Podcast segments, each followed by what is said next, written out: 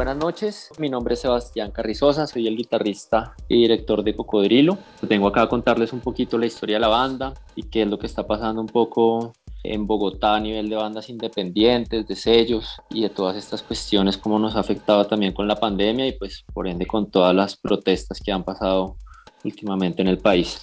Cocodrilo empieza en el año 2017 como una inquietud mía de ver cómo puedo fusionar todos estos ritmos de las músicas colombianas tradicionales con las músicas que me han marcado a mí como en la etapa adolescente que fue cuando me enamoré de la música y pues esto incluye el punk, el hardcore, el metal, básicamente el rock en general y después el jazz que fue lo que terminé estudiando justamente en, en Buenos Aires. Entonces a mi regreso de Buenos Aires vuelvo a entrar en contacto con todas estas músicas regionales de mi país, básicamente con las músicas de las costas, tanto pacífica como caribe, con las cumbias, con el currulao, las músicas de gaita y encuentro una riqueza extraordinaria y muy interesante para trabajar y ver cómo a través de estas músicas puedo encontrar un sonido. Entonces, partiendo de esta inquietud, empecé a hacer un equipo de músicos para explorar esta fusión de músicas colombianas con las músicas que mencioné antes. Cocodrilo tuvo una primera alineación. En esa primera alineación éramos siete músicos con músicos increíbles de, de la BOA, del Frente Cumbiero, bandejas espaciales, en fin, éramos un combo de siete personas, teníamos dos vientos o dos caños, como dicen allá, que eran saxofón y trompeta, lo cual le da un, color como muy característico. Y con esta alineación grabamos un disco homónimo y con este disco pues hicimos esta primera exploración de, de, de esta fusión que queríamos lograr, para mí siempre ha sido fundamental en este proyecto tener muy presente lo que es la percusión vista desde el tambor, desde la conga, desde el alegre, desde los instrumentos de percusión tradicionales colombianos y siempre he tenido en la cabeza que es muy importante tener como al bailador a la hora de hacer música. Entonces, de este primer disco que sacamos, quiero que escuchen un tema que se llama La Puya, pero quiero que tengan en mente que este tema lo volvimos a grabar después con la segunda alineación y el tema que van a escuchar es el que reinterpretamos con la segunda alineación, que ya les cuento de qué trata este cambio que es con el que estamos actualmente.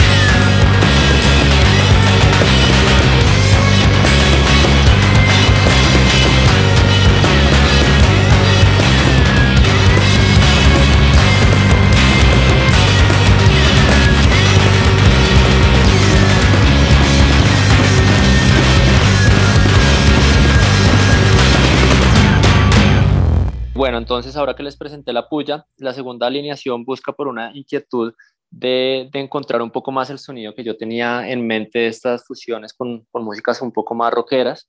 Y entonces decidí con el cantante eh, pues cambiar un poco la alineación y buscar algo más contundente y con sintetizadores y máquinas. Ahí fue que se nos ocurrió la idea de llamar a los chicos de Muchacho Berraco y ahí como que todo empezó a cuajar y a fusionarse de una mejor manera y empezamos a acercarnos a un sonido mucho más contundente que yo tenía en la cabeza.